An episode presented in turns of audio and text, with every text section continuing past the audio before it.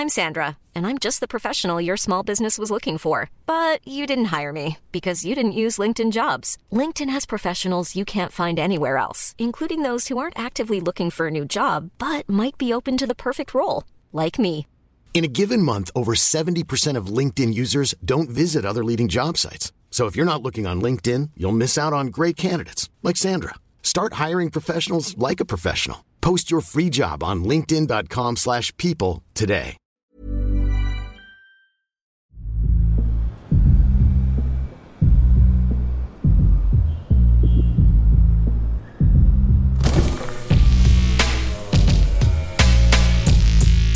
Bagnolard, le podcast de la car culture.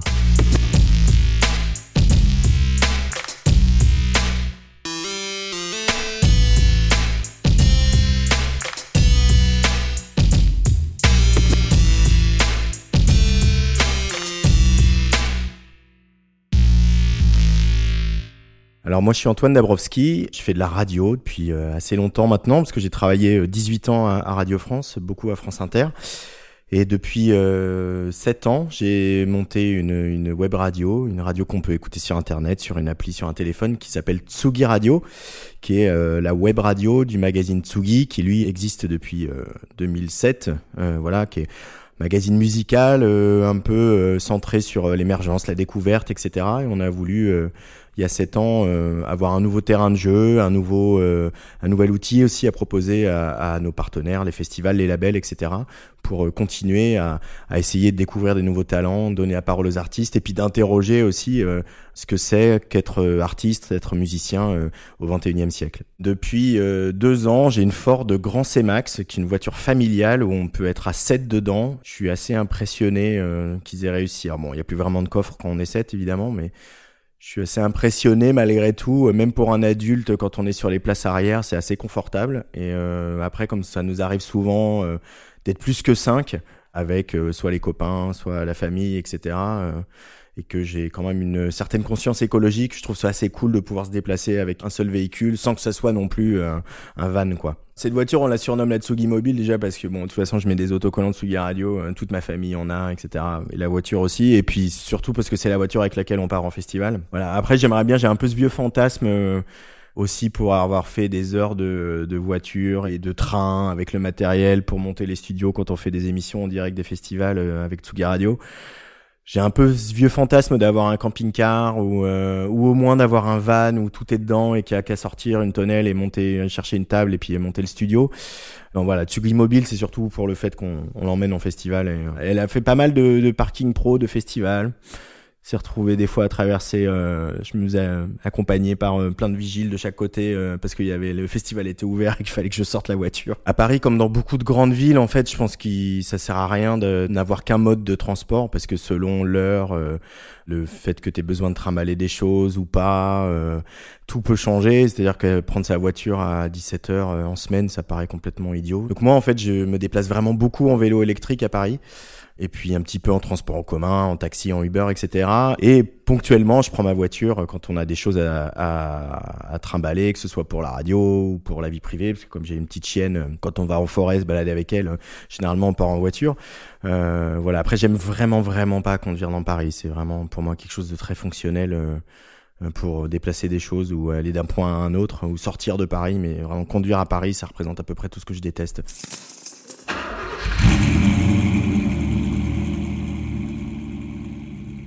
j'ai une relation très ambivalente à la voiture parce que euh, je suis euh, quelqu'un de mon époque qui regarde euh, l'état de notre planète euh, et, et, qui est inquiet et qui sait que pour beaucoup, euh, l'état de la planète, en tout cas l'émission des gaz à effet de serre est beaucoup due au transport et, et notamment au transport individuel. Je pense aussi beaucoup de mal euh, du lobby pétrolier et aussi de, de, la transformation industrielle qui a eu lieu au sortir de la guerre qui a accompagné les 30 glorieuses et qui a été vraiment de dire de que la voiture ça va être à la fois euh, le, poumon économique qui va euh, donner du boulot dans les sociétés occidentales l'application de ce qui avait été théorisé justement par Ford à Détroit Et c'est une réalité, parce que moi, c'est une réalité dans ma famille. Enfin, mon grand-père et mon grand-oncle sont tous les deux, euh, ont tous les deux bénéficié de ce truc industriel très fort de la voiture. Euh, mon grand-oncle avec Peugeot, euh, mon grand-père travaillait pour un, un sous-traitant de, de Citroën. Et c'est vrai que cette ascension sociale, grâce à des industries qui euh, étaient pas euh, des industries menées par les actionnaires, par Carlos Ghosn et Tavares et des gens comme ça, a vraiment donné les chances d'une émancipation euh, à toutes les classes ouvrières et les classes populaires. Et ça, c'est une réalité. Et en même temps, si on avait décidé de sortir de la guerre, de continuer à développer les trains et pas la voiture individuelle, et qu'il y avait, on pouvait toujours aller en train partout et même dans des coins très reculés, bah peut-être que la planète, elle serait pas dans cet état-là aussi. Donc, euh, donc voilà, j'ai une relation très très ambivalente. Et par ailleurs, euh, l'ambivalence se poursuit parce que je, j'adore conduire. Je suis assez fasciné par les voitures, malgré le fait que euh, c'est pareil, les pratiques commerciales aujourd'hui des grandes marques de voitures euh, m'inspirent pas euh, beaucoup de sympathie. Mais à la fois, euh, je connais les modèles, euh, j'aime bien conduire de nouvelles voitures, j'adore quand je dois louer une voiture parce que du coup je conduis une nouvelle voiture que je connais pas et euh, voilà, j'ai appris à conduire dans le Vercors, à la montagne, d'où le fait que j'aime pas du tout conduire en ville. Mais voilà, j'adore changer de vitesse, j'adore prendre des virages, j'adore voilà me faire plaisir, etc. Et malgré tout, je suis pas J'apprécie le confort du train parce qu'on peut y travailler. euh, et ça, c'est bien quand on est journaliste comme moi, parce que c'est un, un vrai moment de concentration où on peut euh, soit préparer une interview, écrire un papier ou, ou faire du montage quand on fait de la radio. Mais à la fois, le confort de la voiture est, est quand même, faut le reconnaître, euh, appréciable aussi sur des longs trajets. euh, voilà, j'aime bien faire de la route. Voilà, donc j'ai un rapport très ambivalent. C'est qu'en même temps, je pense que la voiture est en grande partie responsable du fait qu'on va tous crever. Et à la fois, j'ai une vraie, euh, voilà, par euh, mon histoire familiale et euh, mon histoire personnelle, j'ai un vrai goût pour les voitures et pour ce que ça représente, quoi. Je suis assez fan des gadgets. Du coup, je crois que j'aimerais bien avoir la Batmobile. Et à défaut, j'aimerais bien avoir la voiture de James Bond. Quitte à avoir des belles voitures, euh, c'est un peu ce qui m'excite le plus, quoi. Ce qui m'amuse le plus, et voilà. Dans le monde d'aujourd'hui, bon, j'aime bien ma voiture, ça c'est sûr, mais si j'avais les moyens, je pense que je m'achèterais une Zoé. Et parce que euh, pour rebondir sur ce que je disais au début, de, de voilà, les voitures sont responsables de beaucoup de choses. Non pas que les, les voitures électriques solutionnent tout le problème de pollution, parce que l'extraction des minerais pour les batteries, parce qu'elles posent plein d'autres problématiques. Malgré tout, pour euh, conduire régulièrement euh, des Zoé qui sont en autopartage ici à Paris, c'est une, vraiment une bonne voiture et j'ai l'impression que c'est la meilleure voiture de Renault depuis très longtemps. Elle est bien faite, elle est robuste, c'est pas un pot de yaourt euh, dont quand tu fermes une porte, t'as l'impression qu'elle va s'écrouler. euh, le moteur est super, elle est hyper confortable, etc. Donc euh, en vrai, dans le monde réel, si je ne joue pas dans un film de James Bond, ma voiture préférée serait la Zoé aujourd'hui. Je trouve qu'elle est réussie, quoi. Elle accélère fort, elle est belle, le coffre est pas si petit. Enfin, tu vois, est-ce qu'on a, on a quand même un peu ce que je parlais des pratiques commerciales des industriels de l'automobile et il y a on a quand même l'impression que finalement, il y a plus que 4-5 modèles de voitures, globalement, qui changent trois courbes et trois lignes, et que, euh, en fait, les voitures ont plus de personnalité. C'est-à-dire que même, euh, voilà, qu'est-ce qui distingue un SUV euh, Volvo d'un SUV euh, Renault ou d'un SUV euh, Ford ou je sais pas quoi? Finalement, t'as l'impression que c'est toutes les mêmes voitures. Bon, évidemment, comme tous les Parisiens, je déteste les SUV. Enfin, en tout cas, euh, les gens qui ont des SUV euh, ou des 4x4 euh, dans le 16e arrondissement, mais what the fuck, quoi. Et moi, je connais plein de gens qui sont à la montagne et qui ont des 4L et qui s'en sortent très bien. Donc, euh, voilà. Alors qu'eux, ils seraient légitimes pour avoir des 4x4. Et, là, Zoé, pour le coup, ils ont un peu inversé ce truc-là. Ils ont un peu réussi à faire une voiture qui euh, s'inscrit dans une histoire de Renault, donc l'histoire de la Clio, de la Twingo, etc tout en renouvelant le modèle et, proposant quelque chose de vraiment euh, vraiment intéressant. Après voilà, c'est encore trop cher et c'est pas on voit bien que la solution à- au problème de l'essence, etc., est pas réservée aux gens les plus fortunés, quoi. Donc, euh, on va clairement se battre là-dessus dans les 10 ou 15 prochaines années. Ce qui fait qu'une voiture est belle à mes yeux, c'est qu'elle a de la personnalité. Je prends l'exemple extrême de la Trabant, euh, la voiture historique de l'Union soviétique et de ses pays alliés, où euh, à la fois, euh, si une voiture ça doit être fonctionnel, effectivement, autant qu'on est tous la même. Du coup, elle c'est le même prix, il n'y a pas de surprise, etc. Et donc, étant quelqu'un qui penche plutôt sur la gauche de l'échiquier politique, je suis pas complètement opposé à l'idée. Maintenant, je recite à nouveau, mais mon grand-oncle et mon grand-père, qui avaient vraiment cette fierté d'avoir participé à l'essor économique de la France et à la reprise après la guerre, et cette fierté de mon grand-père, il a eu que des Citroën toute sa vie. Et pourtant, il bossait pas pour Citroën, il a bossé pour un sous-traitant de Citroën, mais il a, il travaillait aux engrenages, qui était un, dont l'atelier était installé euh, sur l'emplacement du, du parc André Citroën aujourd'hui, à Javel, à Paris, dans le 15e. Et euh, ils ont fabriqué l'arbre de transmission euh, de la DS. Et donc ils disaient tout le temps, comme euh, les personnes âgées rabâchent un peu les faits marquants de leur vie, et voilà, ils nous disaient tout le temps, c'est la voiture dans laquelle le général de Gaulle a descendu les Champs-Élysées après son élection, après la naissance de la Ve République, etc. Donc il y avait cette fierté, voilà. Et mon grand-oncle, pareil, il n'a eu que des Peugeot. Et au début, parce qu'ils avaient des évidemment, en étant salarié de Peugeot, il avait des, des tarifs préférentiels. Donc, c'était aussi une autre manière d'aborder la relation entre le patron et, euh, les classes ouvrières. C'est-à-dire, c'est des choses qui n'existent quasiment plus aujourd'hui. De toute façon, pour les rares usines Renault, Peugeot, etc., qui restent en France, euh, c'est quand même euh, à 30 ou 40, voire 50% des intérimaires. Les autres sont, on ne sait pas où, dans des pays de l'Est de l'Europe, avec tout le dumping social que ça engendre, ou alors au Maghreb, ou en Amérique du Sud, etc. Donc c'est, ça n'existe plus tout ça. Et, et cette fierté-là, elle s'est perdue et euh, mine de rien, je repense à ces voitures de mon grand-père notamment que j'ai le plus connu. Euh, alors lui, il a, je sais pas il a eu des DS évidemment, mais j'étais pas né. Mais il avait la la la CX, la CX Palace, je crois. Euh, donc avec le cendrier boule au milieu, avec ma grand-mère qui fumait des gauloises. Enfin, c'était un, infernal. Mais euh, c'était l'ACX. Je vais encore citer un président de droite. L'ACX dans laquelle euh, Chirac a paradé dans Paris le soir de son élection en 95. Et voilà, l'ACX, c'est une voiture qui a de la personnalité. C'est une belle voiture, quoi. Et c'est une voiture qui ressemble pas à la voiture de ton voisin ou de quelqu'un qui prend une autre marque que toi, quoi. Et c'est pour revenir à ma voiture, c'est un peu ce que j'aime chez Ford, c'est que je pense qu'ils arrivent encore à avoir des voitures qui ont de la personnalité, même si on voit bien que les gammes se sont euh, un peu euh, harmonisées et que finalement, voilà, il y a voilà quatre cinq modèles et qu'on a à peu près tous les mêmes. Euh, voilà, donc ma voiture, j'ai besoin qu'elle soit fonctionnelle, mais une belle voiture, c'est une berline déjà pour moi, un peu comme la CX.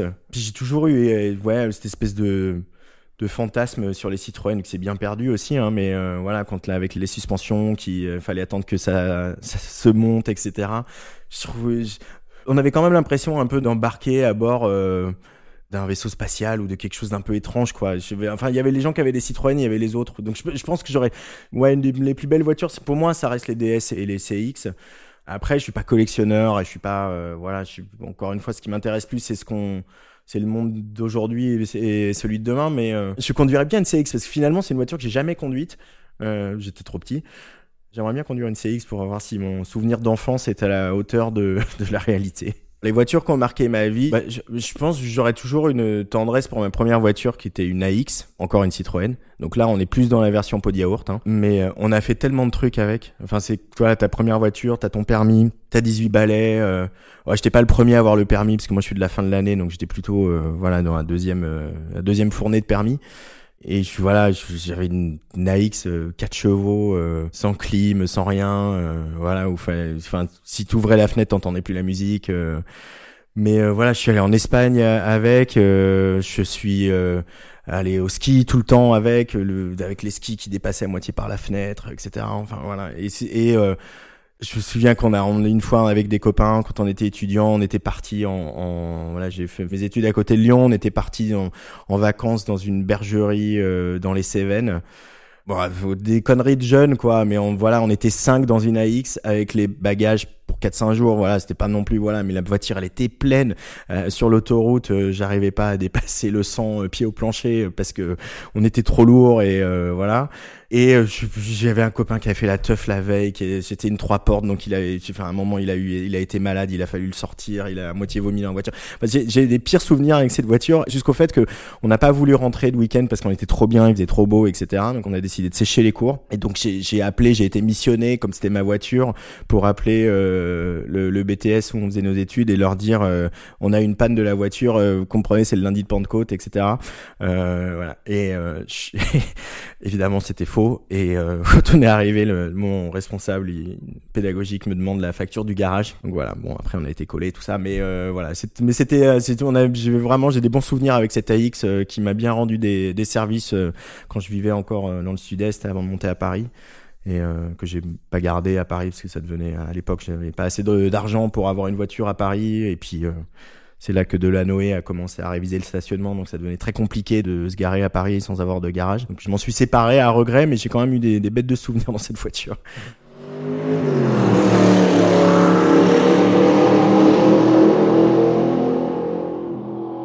Les boîtes automatiques, euh, Bon, en ville dans les bouchons, en vrai, c'est très agréable. Et puis, euh, je viens d'apprendre à, mes dépens que quand on enfin, du coup, c'est pas de ma faute parce que je conduis pas comme ça, mais que quand on garde trop le, le pied sur l'embrayage, ce qui arrive en ville, ça abîme l'embrayage. je viens de changer mon embrayage, ça m'a coûté très cher. Bref, euh, mais les, bah justement, quand dès qu'on sort un peu de l'autoroute et, et, etc. Moi, les, les boîtes automatiques, ça me fait presque peur en fait. J'ai l'impression de pas contrôler la voiture et quand on débraye les boîtes automatiques en semi-automatique, euh, etc. Ça suffit pas en fait parce que quand on conduit à la montagne, qui a un peu de virage, etc.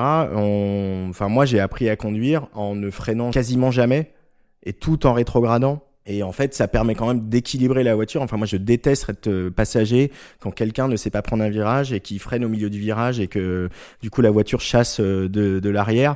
Et euh, moi, ça me, ça me fait peur, ça me met très mal à l'aise. Et en fait, ça, c'est des choses qu'on contrôle pas bien quand on a une voiture automatique, même en la débrayant.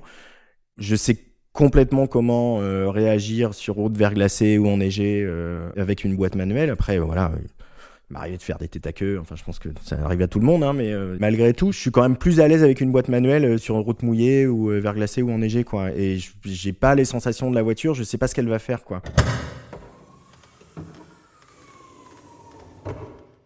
Transfuge, une boîte qui fait de la scénographie de festival, euh, qui fait euh, de la communication, qui peut faire des clips, etc. Une chouette bande de zinzins, euh, tous avec des idées plus farfelues les unes que les autres. Ils travaillent régulièrement avec un festival qui s'appelle Mars Attack, qui est bien connu à Marseille, qui a, qui a plus de 20 ans.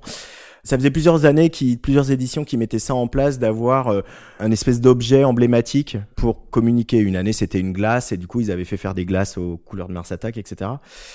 Et du coup, là, cette année, ils ont dit, viens, on fait une voiture. Ils ont trouvé cette 205 GTI, euh, je sais pas où, qu'ils ont euh, racheté euh, apparemment assez peu cher. Euh, ils l'ont fait retaper, etc. Puis surtout, ils l'ont complètement tuné. donc là, les couleurs étaient orange et bleu. Et c'était pas la 205 GTI de ton voisin. Hein. C'était quand même la 205 GTI. Il y avait un pot. Alors, j'y connais rien pour le coup en tuning, mais il y, avait, il y avait un pot qui faisait du bruit, tout ça. Enfin voilà. Et il se trouve que euh, voilà, moi je suis assez copain avec l'équipe de Mars Attack, euh, qui sont pour beaucoup des femmes. C'est un festival qui est beaucoup, euh, il y a beaucoup de femmes dans l'équipe. Ce qui n'a rien à voir avec le fait que j'ai conduit cette voiture. J'ai pas conduit cette voiture parce que j'étais le seul mec, mais j'ai conduit cette voiture parce que elles m'ont laissé conduire la voiture et que moi ça me faisait kiffer. Donc je n'avais pas conduit une voiture sans direction assistée depuis un certain temps. J'avoue que ça m'a fait un peu bizarre, surtout dans les rues de Marseille, où il faut quand même un peu réagir vite. Peut-être qu'à Marseille ça choque moins, mais t'as quand même ce truc au feu où à un moment tu voilà, tu tu démarres en première, etc. Et ça fait un boucan, mais pas possible. En ville, c'est vraiment pas ma conduite. Je conduis j'essaie de pas faire trop de bruit. Je sais que c'est une source de nuisance la voiture, donc euh, je fais gaffe aux piétons, etc. Du coup, avec ça, tu, passes. Alors déjà les couleurs, plus le bruit que ça fait, tu passes pas trop inaperçu. Mais du coup, on est quand même allé manger au Good. Donc on est parti. Euh, les bureaux de Mars Attack sont à côté de l'église des Réformés, donc en haut de la Canebière. Et on a descendu euh, tout ça pour aller jusqu'au Good, manger là-bas euh, dans un très bon restaurant. Et euh, après, sur toute la partie de la route, après Pointe Rouge, où il commence à plus y avoir de, de trop d'habitations et qu'on peut rouler un peu, c'est quand même assez fun, quoi. Après, au quotidien, c'est un peu bruyant, ça consomme, je sais, ça consomme de ouf apparemment, mais c'est ouais, ce truc de voiture de sport, ça, ça a jamais été mon fantasme en plus. voilà, à rigueur, je crois que je suis si je devais euh, fantasmer, comme je disais tout à l'heure, je parlais des voitures de James Bond ou quoi, je crois que c'est plus les voitures de luxe, ça m'excite plus que les voitures de sport. Après, c'était c'était drôle. Du coup, euh, voilà, c'était aussi le côté euh, pub ambulante pour le festival. Euh, avec le gros M de Mars Attack qui était floqué sur le capot et sur la vitre arrière, etc. En fait, c'était c'était une chouette journée. La relation entre la voiture et la radio, il y a une anecdote que j'aime beaucoup, c'est que quand euh, Roland Dordain, qui est un des grands monsieur de Radio France, euh, qui est aussi un des grands monsieur de télé, c'est lui qui a, il a inventé France Inter, il a inventé euh, le journal télévisé de 20 h et il a inventé FIP, que les Parisiens connaissent bien, mais je crois qu'il aimait aussi à Marseille. Et puis bon, maintenant que la radio est un peu numérique, c'est facile d'écouter FIP un peu partout en France. Il y avait à l'époque, au moment du lancement de FIP, beaucoup de détracteurs de FIP et de Roland Dordain qui disait que euh, c'était dangereux, qu'on ne pouvait pas euh, diffuser de la musique aux automobilistes qui allaient avoir des accidents. Ce qui paraît quand même fou. Aujourd'hui, on en est à, essayer de faire comprendre aux gens que téléphoner en voiture sans un, ou, pire, envoyer des textos euh, sans un kit main libre adapté ou un système adapté qui fasse que voilà, c'est quand même sécurisé. On se perd quand même plus facilement dans une conversation animée que de la musique. Après, je pense que la, la voiture, c'est un moment, surtout la route, euh, le, le, road trip, euh, c'est un moment où on est, où Louis est pas mal disponible. Et je pense qu'on peut. Euh, moi, j'écoute assez peu de. de J'ai pas le temps forcément d'écouter autant de podcasts que je voudrais, ou même d'émissions de radio sur sur Inter ou Culture, etc.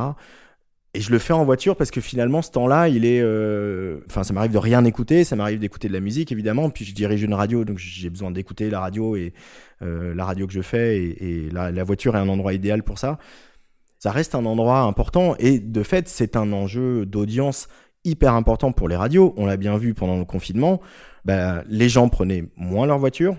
Du coup, les audiences de la radio se sont effondrées. Radio France en est à peu près bien sorti euh, parce qu'il y avait aussi un enjeu d'actu et de se tenir euh, informé sur euh, sur l'évolution de, de, la situation internationale, etc. Mais euh, là, il y a des radios qui ont perdu de l'audience pendant le confinement, qui ne l'ont pas regagné, et parce qu'il y a d'autres habitudes qui se sont créées, et qu'il y a aussi des gens qui ont abandonné leur voiture. On le voit à Paris avec l'explosion de la pratique du vélo. C'est un fait avéré que les gens écoutent la radio dans leur voiture. C'est aussi une, une habitude d'écoute, quoi.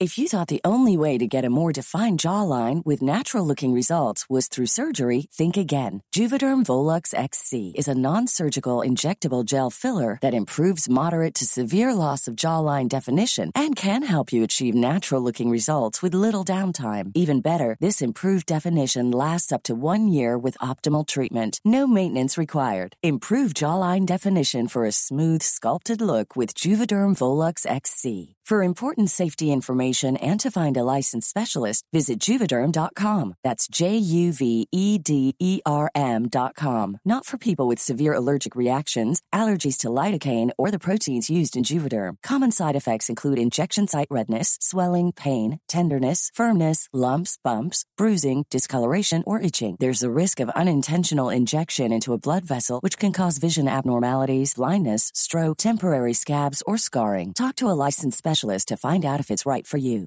Hiring for your small business? If you're not looking for professionals on LinkedIn, you're looking in the wrong place. That's like looking for your car keys in a fish tank.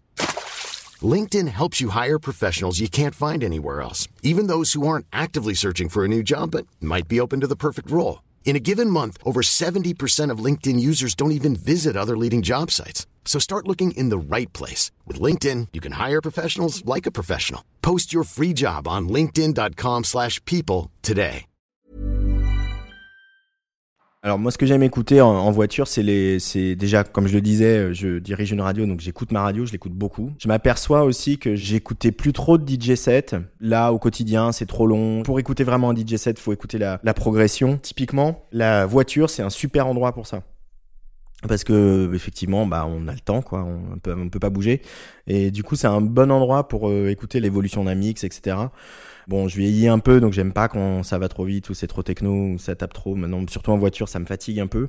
On a plein de résidents sur Tsugi Radio qui justement euh, profitent du fait que c'est de la radio pour faire des choses plus aventureuses pour casser les rythmes casser les tempos euh. après je suis un grand lecteur de presse et quand on part en vacances, que j'essaie généralement de partir très tôt le matin pour éviter les bouchons, euh, sortir de Paris, bah du coup je peux pas lire la presse et effectivement bah, j'écoute les matinales euh, radio. Puis là, c'est vrai qu'on enchaîne aussi euh, des moments d'actualité très fortes. Enfin il y a une pandémie, il y a une guerre, il y a des élections, etc. Et c'est vrai que se retrouver en voiture au moment des carrefours d'information, j'ai un peu le réflexe d'allumer d'allumer les infos pour savoir ce qui se passe quoi elle a une place la voiture dans le dans le monde de la fête et de la nuit parce que c'est un sujet et c'est un sujet de sécurité. Et euh, en France et dès qu'on sort notamment des grandes agglomérations on voit bien que c'est compliqué. Et puis euh, le public des festivals jeunes etc c'est pas un public qui a les moyens de se payer euh, forcément un taxi. Les navettes de festival il y en a c'est faut quand même Enfin, tout le monde n'a pas euh, euh, ce qu'il faut pour rentrer euh, dans la navette des transmusicales ou dans celle de Panorama ou d'autres. C'est un sujet qui est pris en considération par les acteurs de la nuit, de la fête et des festivals. Et c'est très compliqué d'avancer sur ces sujets avec les, les, pouvoirs publics pour ce qui est des transports en commun, avec les sociétés de taxi, etc. il y a des choses qui se mettent en place On voit bien qu'avec le temps, ça va un peu mieux. voilà, on sait que il y a des festivals comme euh, voilà pour parler de Marseille, comme le comme la Fiesta des Suds, qui ont des arrangements avec euh, la régie de transport et que les, les trams ils circulent toute la nuit, voire euh, plus tard, etc. pendant pendant la Fiesta des Suds. C'est le cas dans dans d'autres villes. Ça peut être le cas à Lyon sur Nuit Sonore, etc. Après, est-ce qu'il y a une place un peu romanesque de la voiture sur la nuit? Pas vraiment, parce que c'est pas une la voiture, elle a joué un rôle essentiel dans la naissance de la techno, par exemple, puisque euh, à la naissance de la techno, quand il y avait des raves qui avaient lieu, euh, pour le coup, dans la campagne, dans la forêt, etc., euh, il y avait ce jeu de d'avoir les infos, d'appeler les infolines pour savoir où avait lieu la soirée. Et tu avais des fils de voitures comme ça qui euh, fonçaient dans des coins reculés de Seine-et-Marne ou de l'Oise ou euh, ou, euh, ou, alors dans le sud de la France autour de Montpellier etc évidemment en Bretagne terre de rave s'il en est. Donc il y a, y a, cette mythologie un peu de, de voilà qui conduit pour aller à la rave on, a encore les photos aujourd'hui, voilà, de ces embouteillages dans, dans des petits patelins paumés de la campagne, parce que c'est là qu'avaient lieu les raves. Aujourd'hui, c'est plus une réalité. Je me souviens qu'on avait fait une soirée au Trabendo, on avait un partenariat avec Smart. Ils avaient fait un modèle de Smart en boule à facettes. Ils avaient fait une Smart à facettes qui trônait euh, fièrement euh, sur la terrasse du Trabendo euh, pendant toute la soirée. C'était assez cool. Après, c'est voilà, à part, cette Smart et la 205 GTI de Mars Attack une année, sur le côté mythologie de la voiture, c'est pas très lié.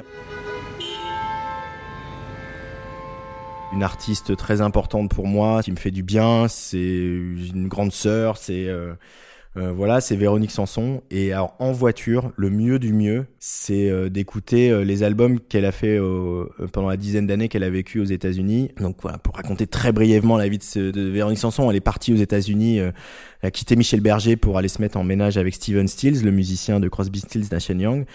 La conséquence artistique de ça, c'est que lui, c'était une superstar et qu'elle a eu accès à des studios et des musiciens incroyables et des ingénieurs du son et des techniciens, etc. Et en fait, tous ces albums-là, on peut ne pas aimer Véronique Sanson, on peut pas aimer le vibrato, la voix trop en avant, la française, ça y a pas de problème. Euh, voilà, moi j'aime, ça me fait du bien. Mais ces albums-là sont aussi euh, bien mixé avec des musiciens aussi dingues que les albums de Stevie Wonder ou de euh, ou de Prince ou de Michael Jackson etc enfin c'est des, c'est des albums qui sont euh, impressionnants de son etc et du coup il y a ce truc comme voilà le, le, truc de Véronique Sanson dans la chanson c'est d'avoir avec Michel Berger c'est d'avoir amené ces sonorités américaines, de la funk et du rock dans la chanson française, dans la variété française. Du coup, ça fait aux États-Unis avec les musiciens qui ont inventé le funk et, euh, et ce type de rock, etc. Des fois en voiture, selon la voiture qu'on a, l'équipement audio qu'on a, etc. Il y a des, il y a des, voilà, je peux pas écouter de l'ambient en voiture. En tout cas, j'ai pas la bagnole qui me permet d'écouter de l'ambient. Euh, mon conjoint écoute beaucoup de musique classique il y a des choses qu'on peut pas du tout écouter en voiture, des symphonies où il y a trop de dynamique, euh, on peut pas les écouter, on peut écouter du piano et encore faut que la prise de son elle soit bonne, euh, etc. Là, les albums Véronique Sanson aux États-Unis, on peut toujours les écouter. C'est tout, on entend tout. On entend les arrangements de cuivre, on entend euh, la basse, on entend la guitare, on entend sa voix, c'est difficile de la rater pour le coup. Et c'est vrai qu'il y a aussi cet aspect, euh, c'est le moment de sa vie où elle a euh, euh, sans doute vraiment découvert la teuf. Euh, voilà, on sait qu'elle a, elle a trop bu, elle a trop fait la fête, elle a trop, elle le raconte dans plein de chansons, etc.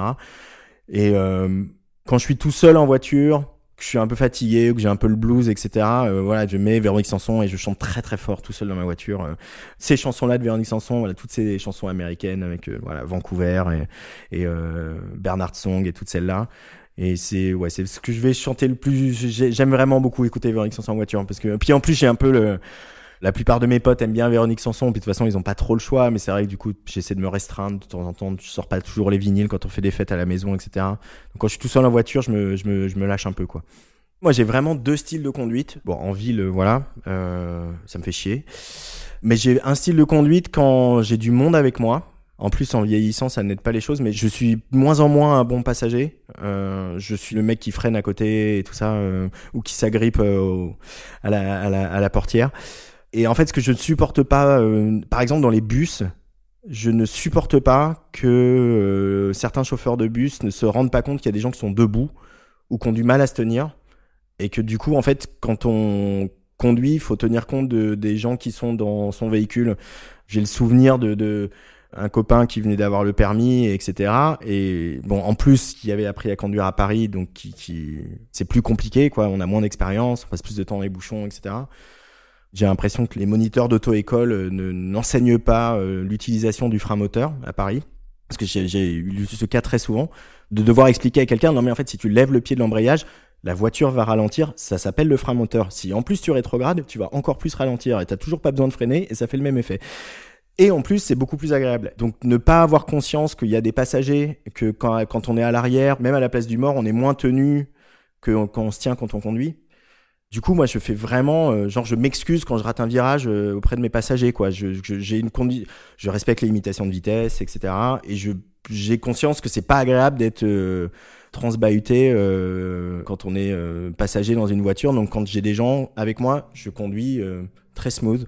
Je fais vraiment tout bien comme il faut, je freine le moins possible, je fais pas des grandes accélérations, euh, je colle pas l'arrière de la voiture devant moi. Non pas que je le fasse autrement, mais quand même.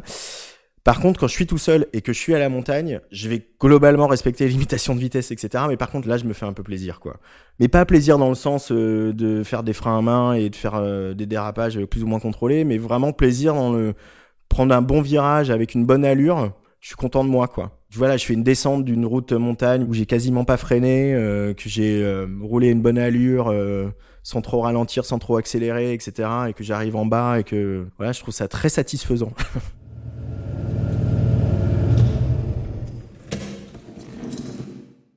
mon téléphone, c'est lui qui me procure de la musique, c'est lui qui me guide avec les applis GPS. J'ai l'impression que c'était il y a, une éternité qu'on roulait sans appli GPS et qu'on préparait son trajet et qu'on regardait les cartes et que on suivait les panneaux et qu'on se disait bon bah globalement si cette ville est dans cette direction, là où je vais c'est dans cette direction aussi.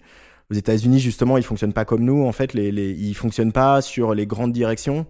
Euh, de ville ou de destination, ils fonctionnent euh, par points cardinaux. Donc si t'as des problèmes avec la géographie euh, américaine, ça peut être compliqué euh, sans, euh, sans carte ou sans appli de bien conduire aux États-Unis, en tout cas de pas te perdre. Je suis un peu nostalgique du moment où on conduisait sans téléphone et en même temps c'est je peux pas je suis dans une voiture sans mon téléphone et du coup j'ai pas ma musique et j'ai pas le GPS, je suis quand même bien dans le souci. avec mon mec on, on avait fait aux États-Unis, on était parti en voiture après Noël de Los Angeles et on était remonté en San Francisco, donc pas par la highway, mais en prenant la, National One, donc qui longe le Pacifique. Et c'était, euh, c'est euh, un des plus beaux endroits du monde. C'est, en plus, on a l'impression que c'est un truc très jet set, très euh, que c'est la Floride et c'est pas du tout la Floride en fait. Malibu, c'est un petit village de pêcheurs où il y a des mecs qui font du surf quoi. Bon, j'y étais en hiver, donc en été, sans doute qu'il y a plus de touristes, etc. Mais et, et, je me souviens qu'on on, on, mais vraiment littéralement on s'arrêtait toutes les 10 minutes pour faire des photos.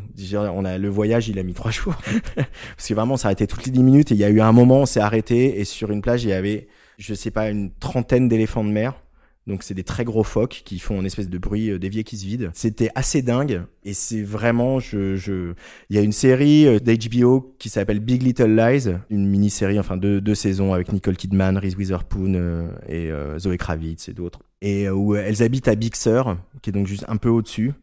Du coup, elles passent leur temps dans leur grosse bagnole, dans leur gros SUV, voilà, pour rejoindre, tu vois, emmener leur gosse à l'école, etc. Et vraiment, cette route, elle est incroyable. Et une autre anecdote, pour le coup, j'étais tout seul. Je suis parti de Barcelone en voiture pour rejoindre euh, Valence dans la Drôme. J'étais tout seul. Euh, c'est une route qui est assez longue et c'était un samedi de grand chassé croisé de l'été. Donc je voulais vraiment pas me taper les bouchons à Montpellier, la vallée du Rhône, etc. Et je suis parti euh, après le viaduc de Millau. J'ai traversé par le Massif Central. Et j'étais tout seul au volant, donc on n'avait pas, c'était il y a presque 20 ans, donc on, voilà, on n'avait pas euh, les téléphones qu'on a aujourd'hui, euh, la musique, euh, on n'avait pas la musique sur les téléphones, on n'avait pas les applications GPS, et il y a quand même facilement deux heures de route dans des paysages incroyables, avec pas âme qui vive, pas une station-service, pas un hôtel, pas de réseau téléphone, pas de radio FM, t'es en France quoi. Il faisait hyper beau, c'était l'été, c'était très agréable, j'avais une bonne voiture, j'avais la clim, euh, enfin j'étais mais à un moment t'as quand même un truc de flip un peu à la Shining quoi, tu fais bon, c'est l'été heureusement, mais euh, et qu'est-ce qui se passe si j'ai un accident, si euh, j'ai plus d'essence, si j'ai un problème de santé euh, soudain, si et ce truc d'être seul au monde en France, pour moi l'expérience a été presque métaphysique quoi. De voilà, je fais de la radio, je vis à Paris, je suis un garçon connecté, je fais une web radio aujourd'hui, donc voilà, je, je, passe mon temps sur les réseaux sociaux et je suis quelqu'un très social, etc. Et, et je pense que j'ai rarement été aussi seul de ma vie que ces deux heures-là où c'était vertigineux, quoi. Et de se retrouver seul à toi-même avec ce truc de la conduite aussi où je savais que j'avais de la route à faire. Je pouvais pas la faire en deux fois, il fallait vraiment que j'arrive le soir, etc. Donc c'était, voilà, je me suis fait 10 ou 12 heures de bagnole. Et ça, c'était que le, voilà, le, premier, le début du deuxième tiers du voyage, quoi. Je savais que j'avais encore de la route derrière, etc. Et des cols à franchir et, euh, c'était métaphysique, mais c'était physique aussi, quoi. J'ai ce souvenir-là que c'était non, tu dis, putain, je suis tout seul, je peux compter que sur moi. Et enfin bon, euh, petites aventures à notre niveau, euh, voilà, je pas non plus traverser le pôle Nord, mais euh, je crois que j'ai un peu compris ce que peuvent vivre les grands sportifs qui font des trucs comme ça, qui traversent la banquise ou qui grimpent l'Everest ou quoi. Le sentiment d'être seul au monde et que tu peux compter que sur toi. Aux États-Unis, tu peux l'avoir aussi, ça, hein, parce que tu peux faire des kilomètres sans voir un qui vive et sans voir une station-service, quoi.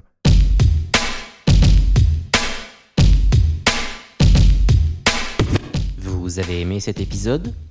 Avant que l'invité vous livre sa définition du mot bagnolard, prenez quelques minutes pour apporter votre soutien au podcast. Si ce n'est pas déjà fait, abonnez-vous à notre compte Instagram bagnolard afin de profiter de contenus supplémentaires, d'interactivité et ne pas manquer la publication de prochains épisodes. Vous pouvez également contribuer à rendre Bagnolard plus populaire en laissant un avis positif sur notre page sur Apple Podcast. Enfin, vous pouvez faire un don à Bagnolard via le lien situé dans la description de cet épisode.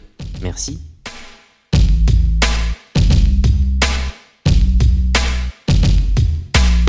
Un bagnolard ou bagnolarde, il y a ce côté bagnolard qui sonne un petit peu péjoratif. Ces gens qui râlent et qui, râlent parce que.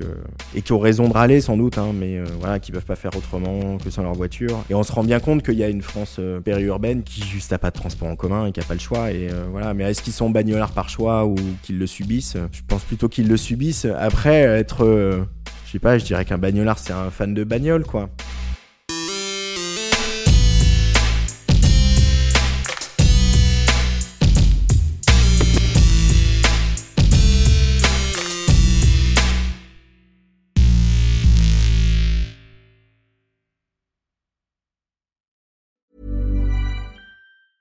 Even on a budget, quality is non-negotiable. That's why Quince is the place to score high-end essentials at 50 to 80% less than similar brands. Get your hands on buttery soft cashmere sweaters from just 60 bucks, Italian leather jackets, and so much more.